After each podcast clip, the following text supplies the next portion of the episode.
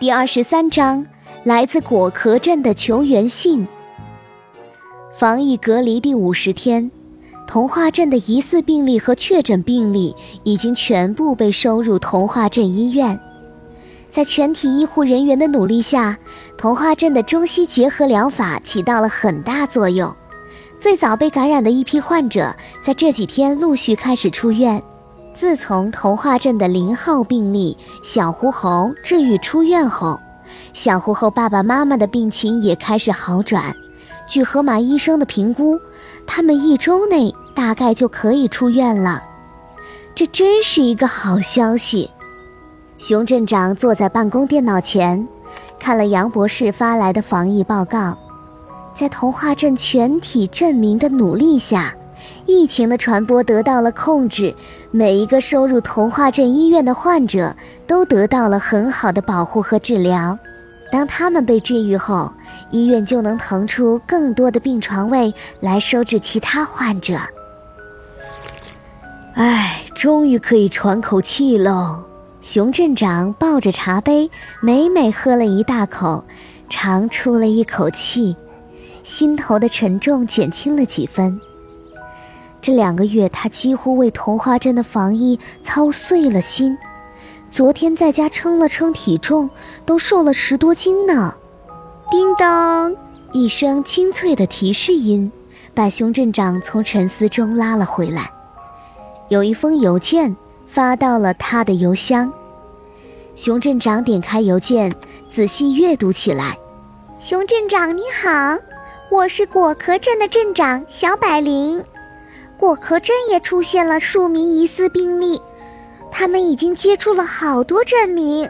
按照森林国王的指示，我们也在积极防疫，可没有贵镇的防疫效果好。真心期待您的帮助。糟糕，熊镇长心头咯噔一下，暗道不好。果壳镇离童话镇只有几公里的路程。如果果壳镇的疫情得不到控制，那么童话镇全体镇民这两个月的一切努力全都白费了。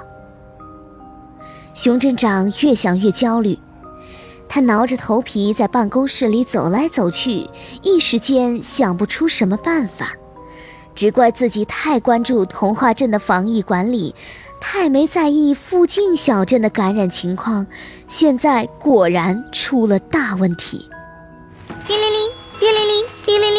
办公桌前的电话响了起来。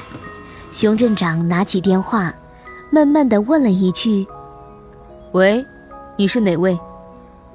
熊镇长，我的声音都听不出来了吗？我是杨博士啊。杨博士爽朗的声音从听筒里传来：“告诉你个好消息。”熊镇长精神一振。好消息！杨博士哈哈大笑起来。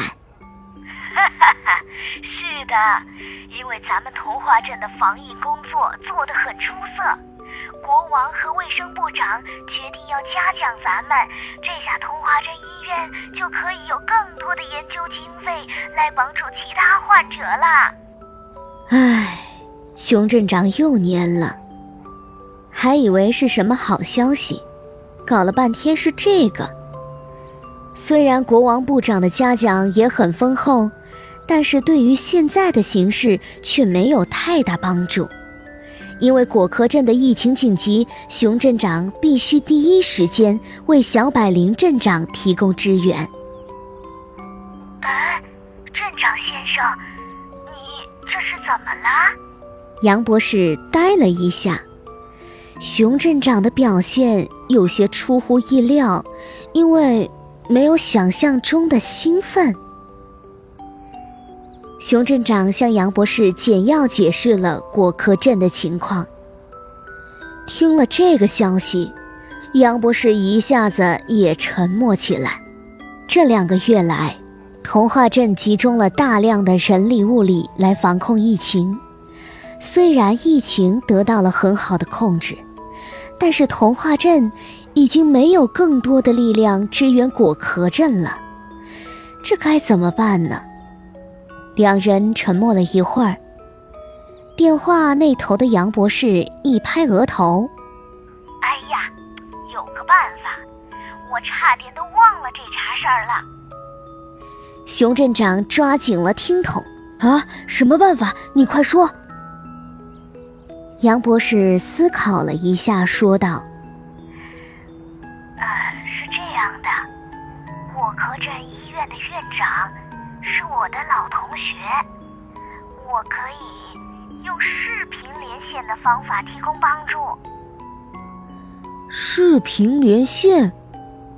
杨博士点点头：“对的，我可以向果壳镇提供咱们童话镇的防疫经验。”同时还可以帮助果壳镇医院治疗那些感染病例，还可以把童话镇的中药药剂跟果壳镇分享。只要果壳镇能做出更有效的行动来防控疫情，那问题就不会太严重。太好了！熊镇长激动地站了起来。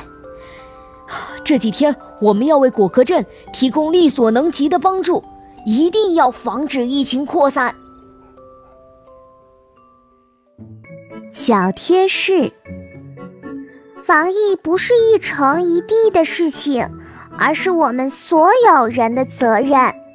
为了彻底打赢这场战役，我们要坚定信心，同舟共济，互相帮助，彼此支援，共同构筑起抵御疫情的坚固防线，像抗击非典那样打赢这场疫情防控阻击战。